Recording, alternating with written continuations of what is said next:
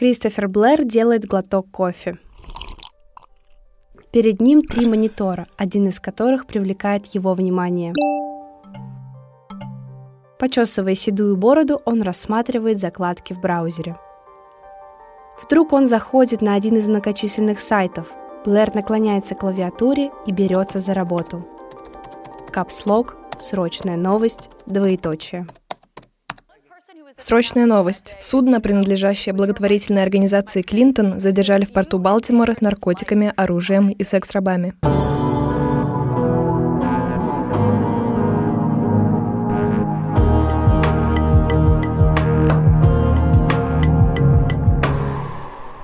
Всем привет! Вы слушаете третий эпизод подкаста «Вас обманули». Меня зовут Илья Воловик. А меня Марина Ланцова. Здесь мы рассказываем о том, как вас обманывают. Первый сезон нашего подкаста посвящен тому, с чем мы сталкиваемся ежедневно – новостям, а именно случаям, когда новости ввели нас в заблуждение, и это имело реальные, а часто и весьма трагичные последствия. Сегодня вы услышите историю, возможно, одной из самых масштабных организаций по созданию сфабрикованных новостей, и про человека, который долгое время ей противостоял, ежедневно опровержая фейки. Этот по-настоящему кинематографичный сюжет нашла и рассказала журналистка BBC Аниса Субидар. Дисклеймер. Обязательно дослушайте этот выпуск до конца, чтобы узнать все достоверные факты этой истории и сделать свои выводы. Ну а мы начинаем.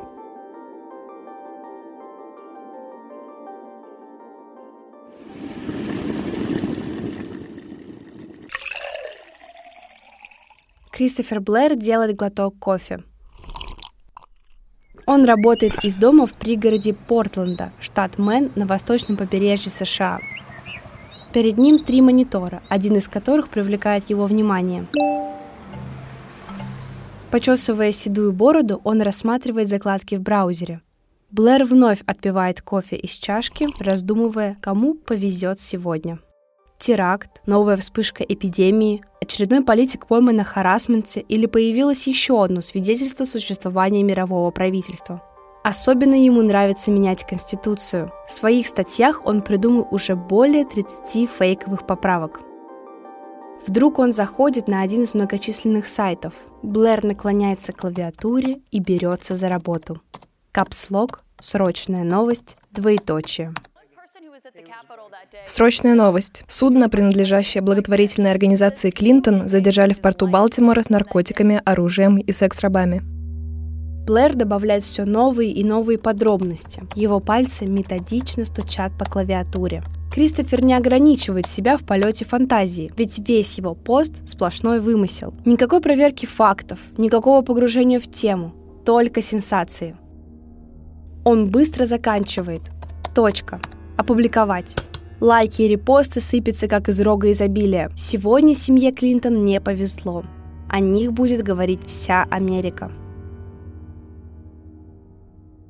В другой части света, примерно в 5000 километров от Портленда и всего в часе езды от Брюсселя, другой человек склонился над монитором. За окном жаркий летний день. Мартин Шенк сидит в подвале своего частного дома. В углу комнаты стоит стол. Напротив Холодильник с бутылками холодного чая со вкусом персика. Его рабочий стол чем-то похож на стол Блэра. На нем три монитора, а сам компьютер с жесткими дисками аккуратно спрятан под стол. Шенк замечает всплеск активности на одном из экранов. Граждане Соединенных Штатов постепенно просыпаются и начинают делиться срочной новостью в социальных сетях. Мартин заходит на свой сайт и тоже начинает набирать текст. Только вот его задача – рассказать миру правду. Сенсация про судно благотворительной организации Clinton Foundation, на котором якобы нашли наркотики, оружие и секс-рабов, сфабрикована. Это фейк.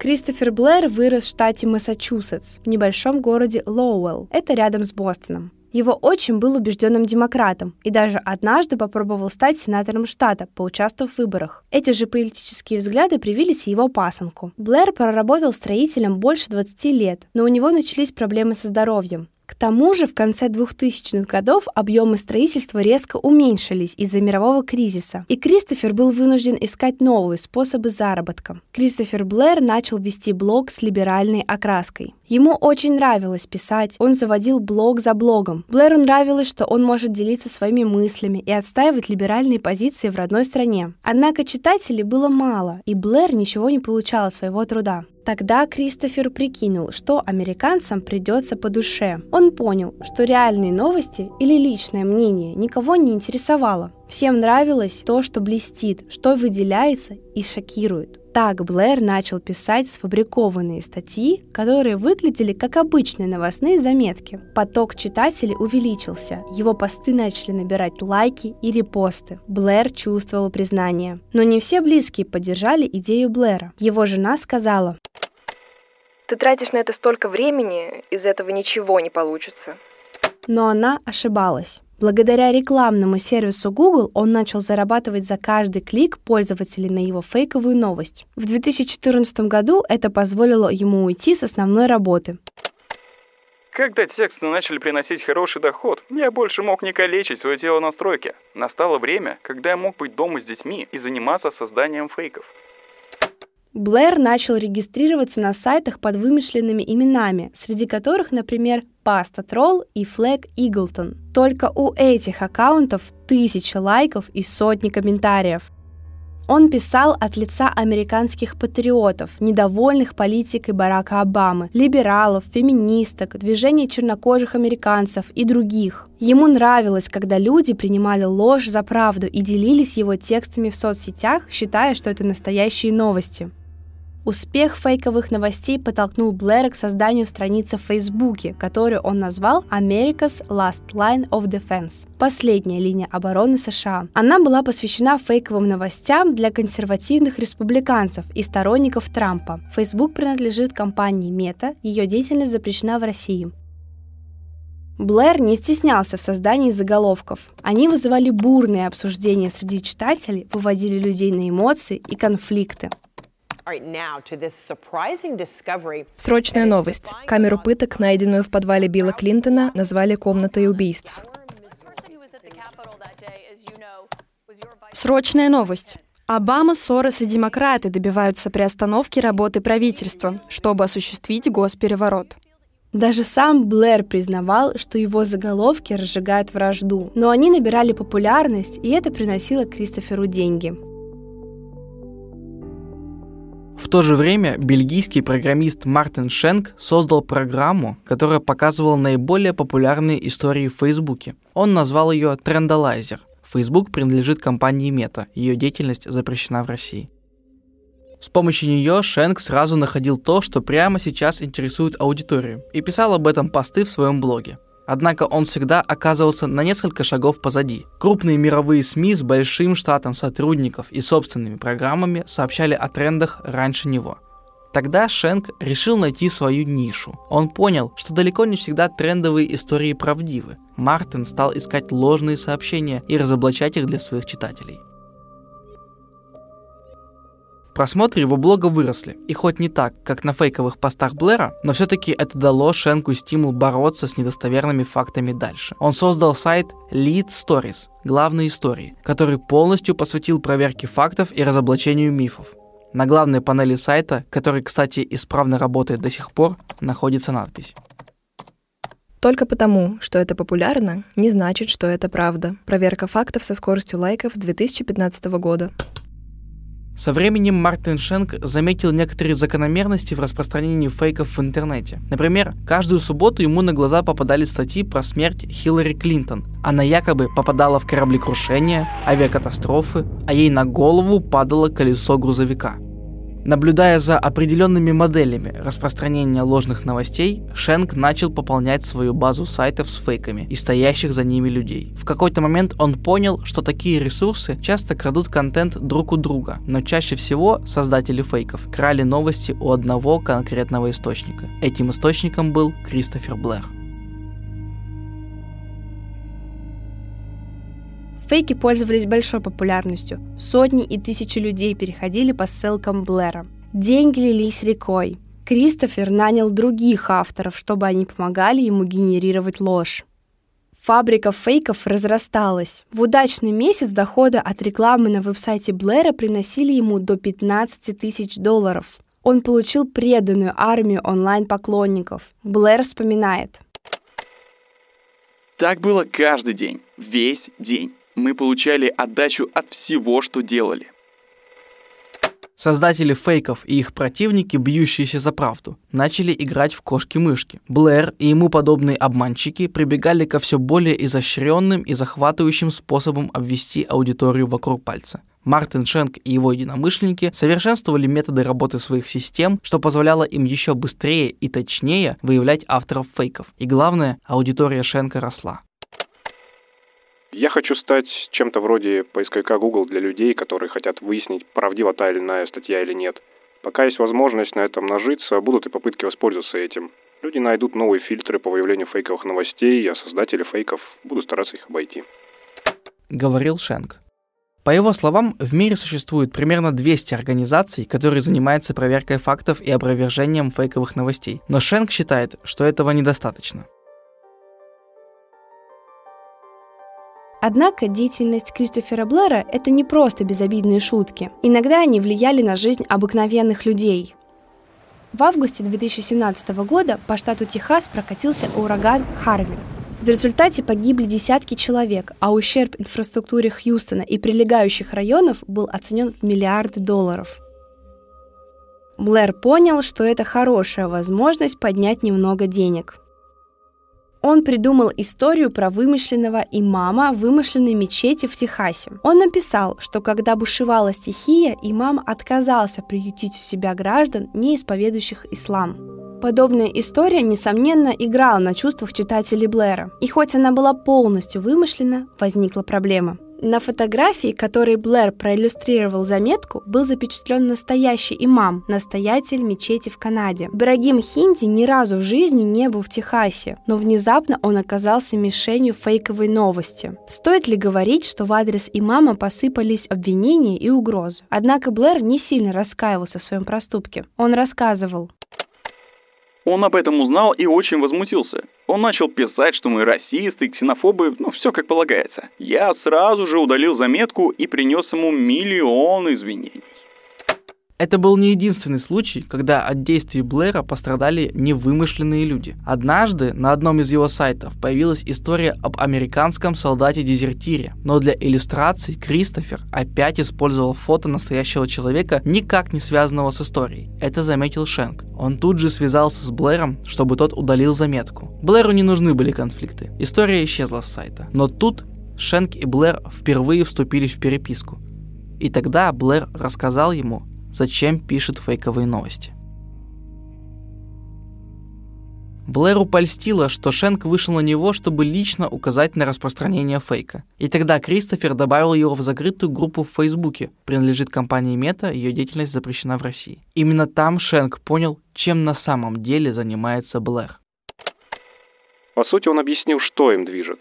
Он рассказал, как они работают.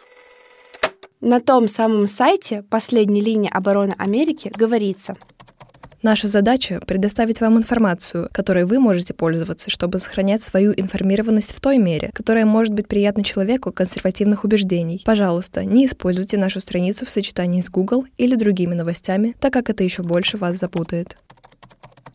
Блэр объяснил, то, что он делает, не попытка создавать реальные новости, рассказывать свое мнение или заниматься пропагандой. Кристофер уверен, что это лишь сатира.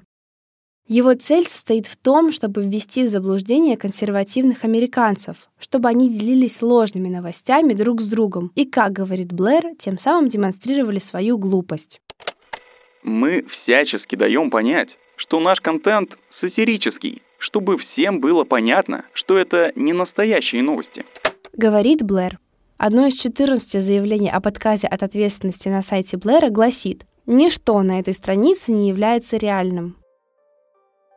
Блэр говорит, что действует следующим образом. Как только какая-то его новость начинает вируситься в сети, он преображается из создателя фейковой новости в либерального комментатора. Он призывает читателей обсудить пост и уже там переходит в наступление. Кристофер Блэр становился разоблачителем фейков, вызывая людей на конфликт, а потом сообщал правоохранителям о наиболее агрессивных пользователях. Как утверждает сам Блэр, ему удалось вывести на чистую воду некоторых членов Куклус-клана. Это расистская террористическая организация, которая совершала преступления в отношении разных групп людей. Я могу вам показать сотни профилей, которые пришлось удалить. Благодаря нашей деятельности людей увольняли с работы. Мы раскрывали их сущность и их семьям. Можете называть меня злодеем, но я горжусь тем, что делаю.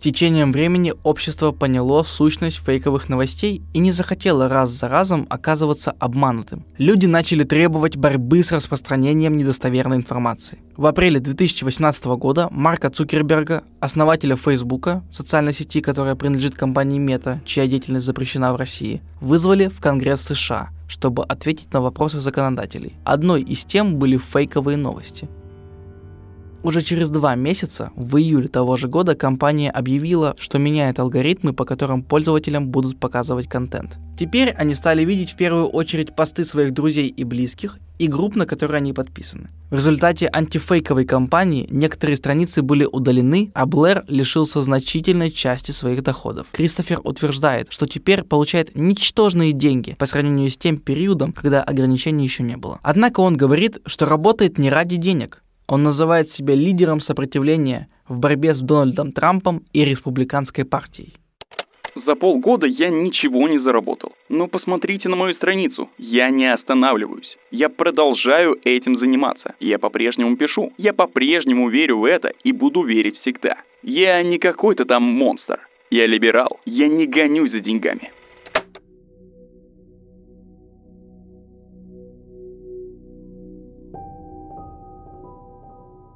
После того, как Блэр рассказал Шенку, чем он занимается на самом деле, они еще несколько раз переписывались, но никогда не разговаривали лично.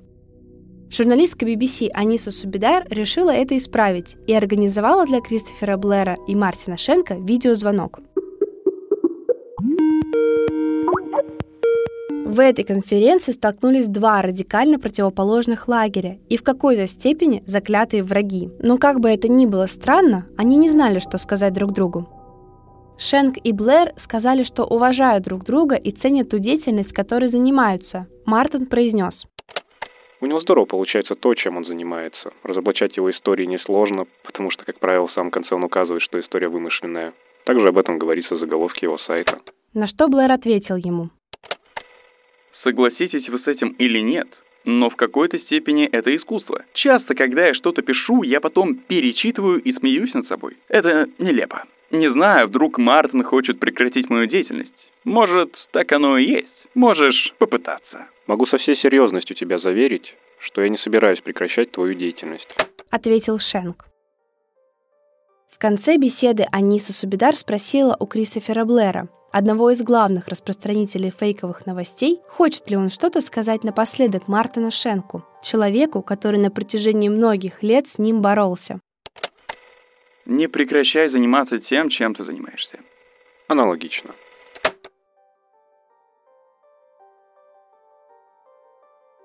На этом заканчивается первый мини-сезон нашего подкаста. Спасибо, что слушали эти истории вместе с нами. Уже совсем скоро мы вернемся с новой историей, в которой вас обманули. Делитесь этим эпизодом с друзьями и близкими и подписывайтесь на наш телеграм-канал. Ссылка на него в описании под выпуском. Над первым сезоном работали ведущая Марина Ланцова и ведущий, сценарист и монтажер Илья Воловик. Большое спасибо мы говорим тем, кто помогал записывать наши выпуски. Олегу Фролову, Вике Петренко, Саше Ливанову и Полине Карасевой. Ну а вы включайте критическое мышление и проверяйте факты. Всем пока!